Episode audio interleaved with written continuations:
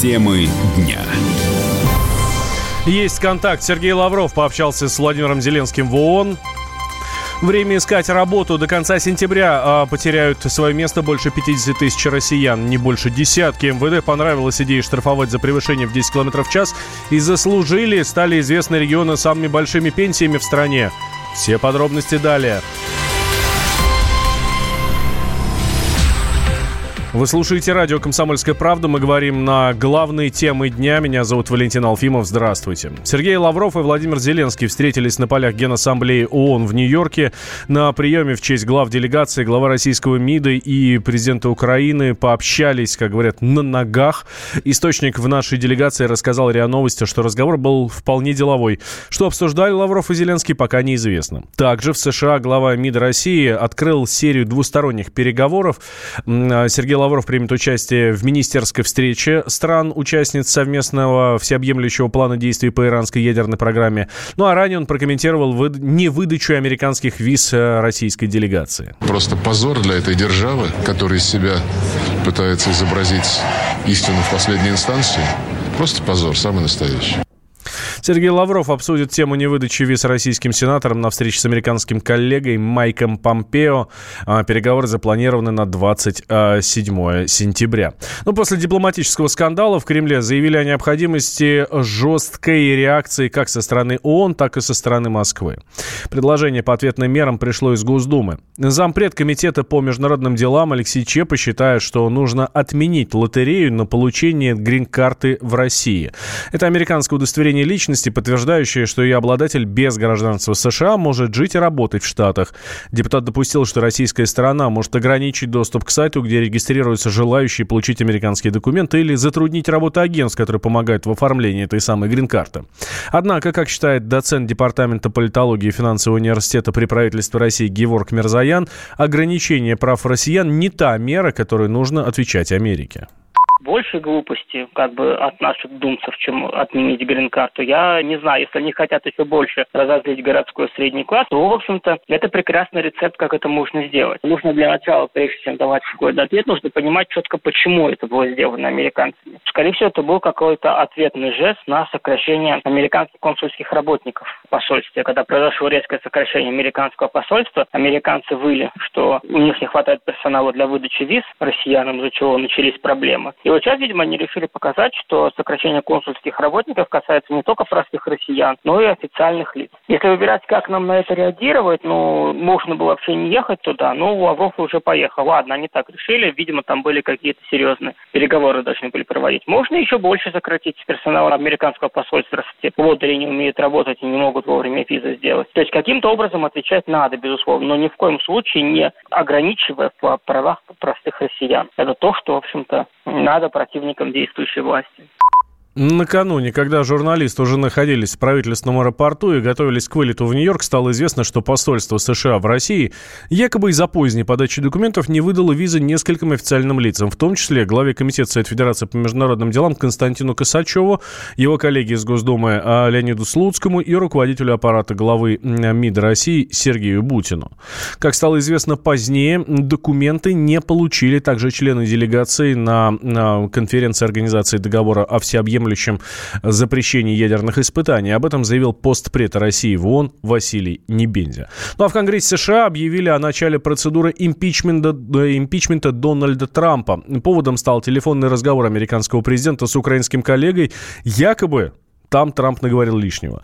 Отмечается, что Дональд Иванович намекнул Зеленскому, что не даст денег Украине, пока там не заведут дело на сына основного конкурента американского лидера на выборах Джо Байдена.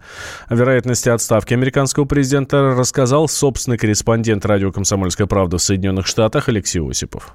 А проблема заключается в том, что прослушивая а, это положенная, опять же, законами США процедура разговора Трампа с а, украинским президентом Владимиром Зеленским, офицер разведки, осуществлявший эту а, прослушку, якобы пришел в ужас от сказанного Трампом, доложил об этом в соответствующие органы, полетела бумага в Конгресс, и вот утечка в прессу, и теперь уже заявление главной, скажем так, политической оппонентки Трампа Нэнси Пелоси. Она представляет совсем другую партию.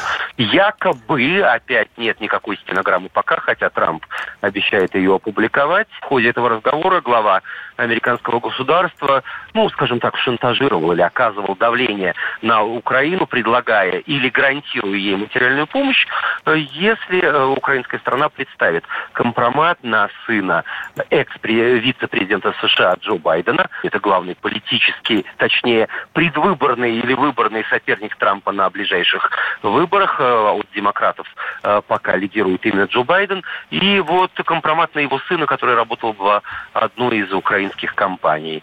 Э, Пелоси считает, и юристы считают, что это действительно серьезное обвинение. Но вот проблема в том, что пока, собственно, стенограмма не опубликована, а из Киева лишь пришло сообщение, что разговор был приватным и конфиденциальным.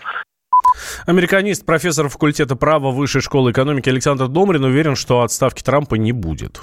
Что сейчас важно? Важно, чтобы, во-первых, если действительно Трамп давил на Зеленского и требовал какого-то компромата на Джо Байдена, пока мы этого не знаем. Если этого не было, то Трамп может просто сделать распечатку, а отдать в печать в средства массовой информации распечатку своего разговора.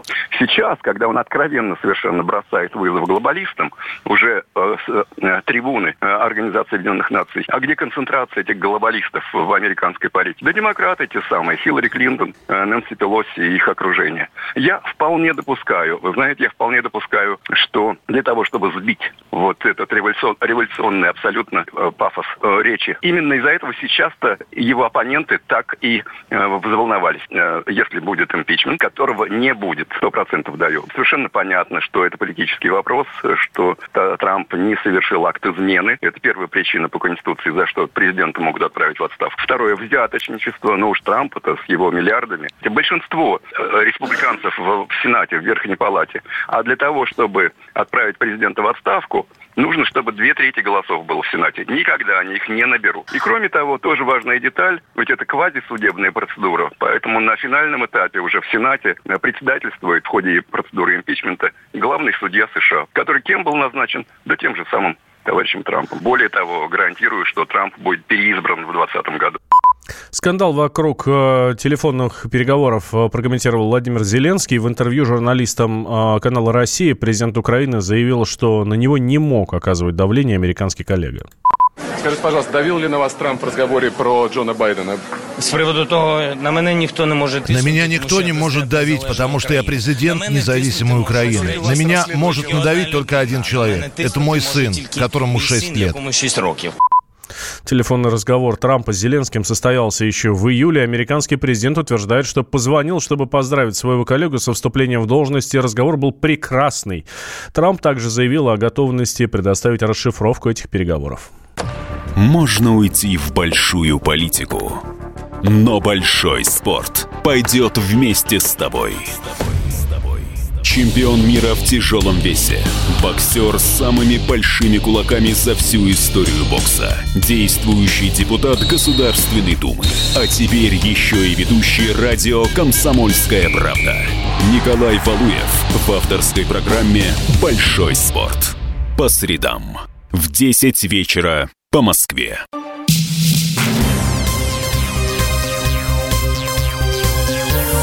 Темы дня.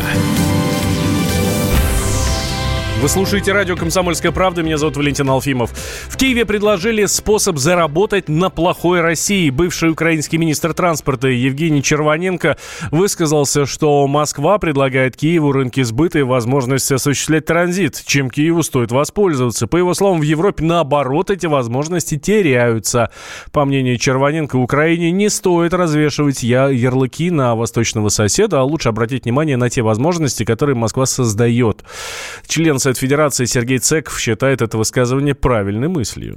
Это очевидная вещь. Это, знаете, как в математике дважды два четыре. Э, если есть возможность продавать э, свои товары в какую-то страну. Если эта страна поставляет какие-то крайне необходимые этой стране товары, ну, например, какие товары крайне необходимы Украине, если так на скидку. Это, это газ, это нефть, это нефтепродукты, это топливо для атомных электростанций, многое другое. То как от этого можно отказываться? Ну, известная ситуация, что глупые отказывания от российского газа приводят к тому, что они покупают этот же российский газ, но платят за это гораздо больше, чем они бы платили за прямые поставки газа. Потому, поэтому ну, Червоненко говорит абсолютно правильные, абсолютно здравые вещи, но предыдущее руководство Украины, они, оно, конечно, этими правильными, здравыми вещами не руководствовалось. У них на первом месте идеология, у них на первом месте ненависть к России, желание как-то наказать Россию, ну, наказать, это, конечно, в скобках, потому что они нас наказать никак не могут, и ради этого, отказываясь от нормальных торговых отношений с Россией, обоюдных, вредят прежде всего самим себе. Ранее депутат Верховной Рады Украины Вадим Рабинович заявил, что Киеву необходимо договориться с Москвой по вопросу транзита российского газа. Он сообщил, что в противном случае бюджет Украины потеряет не менее 3-5 миллиардов долларов. Больше 50 тысяч россиян могут потерять работу. Эти данные прогнозирует Росстат. По мнению экспертов ведомства, случиться это может уже в следующем месяце. Экономисты же считают, что такое вряд ли произойдет скоро, потому что массовым сокращениям должны предшествовать подготовительные меры. Предупреждение работников, программы их переподготовки. Ну, пока об этом, собственно, ничего не известно. Однако, как отмечает доктор экономических наук, доцент, э, доцент РГУ имени Косыгина Валерий Синков, сокращение даже 50 тысяч тысяч человек значительно не отразится на экономике страны? Вы знаете, когда речь идет о сокращении определенного количества людей, то, э, значит, этому предшествует, я думаю, какое-то управленческое решение. Как сейчас модно говорить, дорожная карта. Это сокращение чиновников, это зачистка какой-то отрасли. Ну, в размерах страны эта цифра небольшая, тем более, что, э, опять же, и Росстат, и мы знаем официальные цифры что сейчас у нас не только инфляция низкая, о чем говорится президенту, но и уровень безработицы низкий, а, самый низкий. Другое дело, что мы знаем, что порядка, а, по разным подсчетам, я бы так сказал, около 20% валового внутреннего продукта находится в теневом секторе экономики, и он там находится не столько потому, что тяжело, а хотя это так оно и есть, потому что прежде всего в тени они находятся доходы. Это фонд оплаты труда находится в тени из-за той нагрузки налоговой, которая падает на э, бизнес, если они э, платят зарплаты в белую, в чистую. С другой стороны, идет активно э, работа по обелению. Что касается в общем объеме эти там 50 тысяч, ничего структурно это не сдвинет. А что касается конкретных отраслей, я видел по документу, что это обрабатывающая отрасль государственные служащие. Но, опять же, если там есть обрабатывающие, это тоже очень плохо, поскольку, реальный сектор экономики Российской Федерации должен работать в любом случае. При импортозамещении, без импортозамещения. Должна быть национальная стратегия, э, промышленная национальная стратегия, потому что большая страна, глобальный игрок, не может не иметь э, собственного производственного сектора. По мнению Синкова, кроме поддержания отечественной экономики и промышленности, главное – проводить любые сокращения в рамках трудового законодательства. Тюмени разгорелся скандал из-за погибшего после ДТП. Родственники 19-летнего юноши обвиняют в его смерти врачей. Сестра погибшего заявила, что тело брата хотели отдать на органы еще при жизни. Следственный комитет выясняет все детали случившегося. Тему продолжит Юрий Кораблев. История с 19-летним Юрием Ференцем, который скончался в Тюменской больнице после ДТП, продолжает набирать обороты. Все произошло 19 сентября. Молодой человек, водительский стаж которого один год, на легковом автомобиле выехал на встречку и попал прямо под грузовик. В реанимацию парня привезли в крайне тяжелом состоянии. Он был в коме. Однако, несмотря на все усилия медиков, травмы оказались несовместимыми с жизнью. Мозг умер. Врачи рассматривали возможность изъять органы у Юрия Ференца для дальнейшей трансформации трансплантации и поэтому поддерживали функции организма искусственно. Но родственники выступили против. Об этом сообщили в Департаменте здравоохранения региона. При констатации смерти мозга рассматривается возможность трансплантации, поэтому продолжается протезирование витальных функций.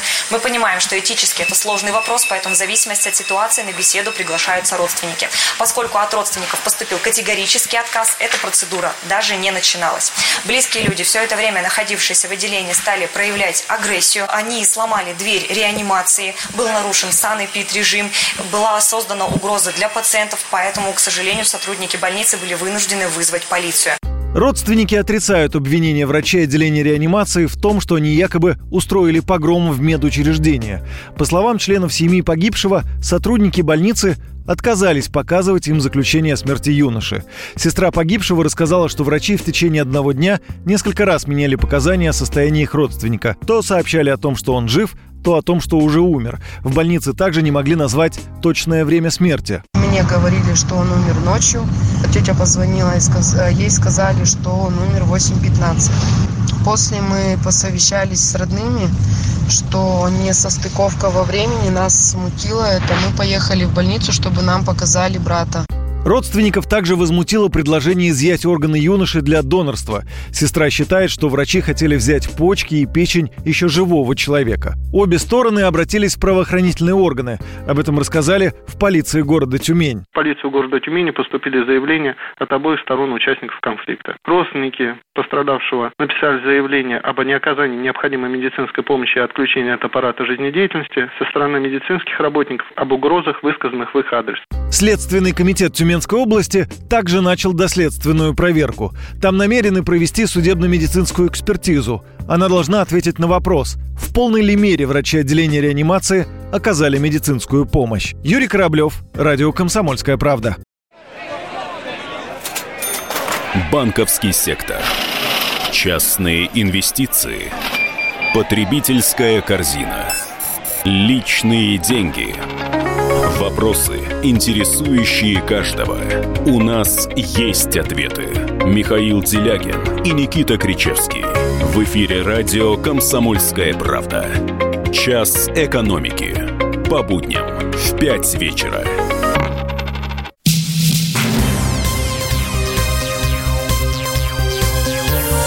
Темы дня. Вы слушаете радио «Комсомольская правда». Меня зовут Валентин Алфимов. Исчезнувшая в Москве школьница обвинила семью в истязаниях. Ярославу Журавлеву на днях нашли в Нижнем Новгороде. Родственники искали ее три года. Пропала девочка еще в 2016-м. Но сейчас вот выяснились совершенно жуткие подробности. Ярослава сама сбежала из дома и пряталась от матери тирана. В истории разбиралась журналист «Комсомольской правды» Мария Шестерякова. Она на прямой связи со студией. Маш, здравствуй. Что удалось а, выяснить о семье? Привет. Ну, о семье удалось выяснить пока немного. Известно, что э, у Ярославы, Ярослава рассказала, что мать над ней издевалась, держала в клетке, как собаку, что она, э, что она усыпила там бабушку лекарствами, чтобы сбежать из дома, и, и собственно, все. И она убежала на три года, ее нашли только в июле э, 2019 -го. И и, собственно, привезли в Москву из Нижнего Новгорода, но она вернулась обратно, как мы сильно подозреваем. В Нижнем Новгороде она все это время занималась там частными уроками английского и сама себя обеспечивала жизнь. Но при ближайшем рассмотрении, в общем, ситуация не такая однозначная, потому что э, девочка в детстве попала в аварию, они еще с родителями жили в Австралии, и после этого у нее начался психопатоподобный синдром. А, тут надо понимать, что это изменение сознания, что это а, девиантное поведение абсолютно, что это а, там сексуальное отклонение различное, что это такое раннее взросление. То есть, по сути, ребенок резко становится плохим, начинает скандалить, угрожать, и вот это все. И считается, как бы сейчас следствие считает, что э, сначала ну, клетку они нашли, э, и девочку туда запирали, чтобы она не навредила никому из членов семьи. Э, якобы в квартире нашли еще и дневник смерти девочки, где она описывала, как будет убивать всех своих э, родных. Вот. И вот после этого все напугались и заперли в эту клетку. Вот. Мать сейчас все отрицает. Э, она э, говорит, что это была не клетка для хранения девочки, а, а для хранения вещей, э, что все это ерунда, что на самом деле все было в порядке. Просто вот такое вот отклонение заставило Славу сбежать из дома и не возвращаться, придумывая различные причины для того, чтобы не возвращаться к родителям. Вот такая. Все это, все это время мать чем занималась? Есть э, какая-то информация? Она, она искала девочку через соцсети, через следователей, требовала, чтобы возбудили уголовное дело об убийстве. Э, следствие нашло в итоге вот спустя три года. То есть мать все это время не опускала рук, но искала, искала, а когда нашла, сама, видимо, не обрадовалась, потому что девочка даже после совершеннолетия не стала возвращаться домой. Угу. Следим за развитием событий. Интересная история. Маш, спасибо большое. Мария Шестерякова, корреспондент «Комсомольской правды», была а, с нами на связи. В МВД поддержали идею о снижении нештрафуемого порога превышения скорости до 10 км в час. Как заявил заместитель руководителя госавтоинспекции Владимир Кузин, поправки могут внести в новую редакцию Кодекса об административных правонарушениях, которую готовит правительство. Меру обсудят в Госдуме в начале следующего года. Кузин также отметил, что сейчас дорожные камеры фиксируют превышение скоростного режима с очень маленьким процентом погрешности. Автоэксперт Александр Михельсон считает, что нештрафуемый порог не стоит снижать снижать на трассах? У меня категоричная и однозначная позиция. Нужно снижать в городе, пусть это будет 10 э, километров допуска, и менять, э, либо не трогать, либо менять скоростные режимы на трассе. Потому что при современных дорогах, а у нас нужно отдать должное, все-таки дороги становятся лучше и лучше, скорость 90 даже 110 на хороших участках, это рудимент, это мало, откровенно. А для города, да, я считаю, что порог 10 э, э, километров, это будет вполне себе достаточно, потому что если мы э, минимальную скорость 40, а максимальная 80 и плюс допуск, то это уже в городе получается 100 километров в час. Или 60, это уже 80 километров в час, что для города очень много. Сейчас лимит ненаказуемого превышения скорости составляет 20 км в час. Жители Алтая предупредили о вероятности падения космических обломков. Такое возможно после запуска пилотируемого корабля с ракет-носителем «Союз-ФГ». Он планируется на космодроме Байконур. Отделение ступени ракеты будет происходить в районе трех сел Третьяковского района Алтайского края. Местных жителей уже попросили убрать животных и технику, а в случае падения обломков не подходить к ним. С нами на связи обозреватель отдела образования и науки комсомольской правды Александр Милкус. Александр Борисович, здравствуйте. Здравствуйте. Насколько ситуация штатная? Действительно ли что-то может упасть на землю в населенных районах? Слушайте, ну, ситуация обычная, ничего тут такого выдающегося нету. А, на Алтайском крае находятся поля падения второй ступени ракеты «Союз». А, это происходит всегда, вот когда летит и прогресс, э, и э, пилотируемый корабль. Не надо понимать, что это обломки корабля. Это отделяется вторая ступень ракеты, и она как раз первая ступень падает в районе Казахской степи, вторая э, ступень падает в районе Алтая. Как правило, поля падения проходят там, где мало населенные пункты. А, но я вот ездил как раз на поля падения, ну да, были обломки бака горючего, от горючего, значит, э, в лесу найдены. И, кстати, говорят о том, чтобы не подходили, не потому что они токсичны. Потому что Союза ракета экологически чистая, она на кислороде керосине, а для того, чтобы не таскали к себе. Потому что мы видели из вот этих обломков люди делают и сарайчики себе, и загончики себе, и так далее. Это, извините, дорогой металл. А есть специальная команда, которая приезжает и вот эти все обломки собирают. Они нужны нашему народному хозяйству. Ну, в общем, а, переживать нечего, все в порядке, а, все пройдет в штатном режиме. Правильно, Александр ну, Борисович? Наша задача сейчас, ну, как держать кулачки для того, чтобы пуск ракеты прошел успешно, удачно, и очередной э, экипаж для э, МКС стартовал. Я напомню, что это последний пуск ракеты типа «Союз-ФГ». До следующего раза уже будет с другого старта пускаться уже полностью цифровая ракета «Союз-2-1А». А она готова, с ней все в порядке? А вот недавно были испытания, вот помним, история была с роботом Федором. Вот почему робота отправили, а не людей? Потому что вот как раз испытывали новую э, ракету, то есть она не новая, она с 2004 года летает, но с пилотируемым кораблем она еще не летала. Поэтому нужно было до того, как отправить туда людей, совершить вот э, пуск в беспилотном варианте. Но понятно, что пустой, э, спускаемый, спуск, пустой корабль-то не, не отправляли, поэтому отправили Федора. То есть ракет не пускали для того, чтобы Федор туда слетал на станцию, а для того, чтобы подготовить э, все для пуска следующего пилотируемого экипажа. Да, Александр Борисович, спасибо вам большое. Александр Милкус, эм, обозреватель отдела образования и науки «Комсомольской правды», был с нами на связи. Мы вместе дожили до понедельника. Вовремя рассказали тебе о главном во вторник, среду и четверг. А теперь встречай пятницу! На радио «Комсомольская правда» новая программа. Каждую пятницу в 8.00 Сергей Мардан и Надана Фридриксон. Три часа самого острого эфира. Мардан и Надана. В программе «Опять пятница». Взболтай и можешь смешивать.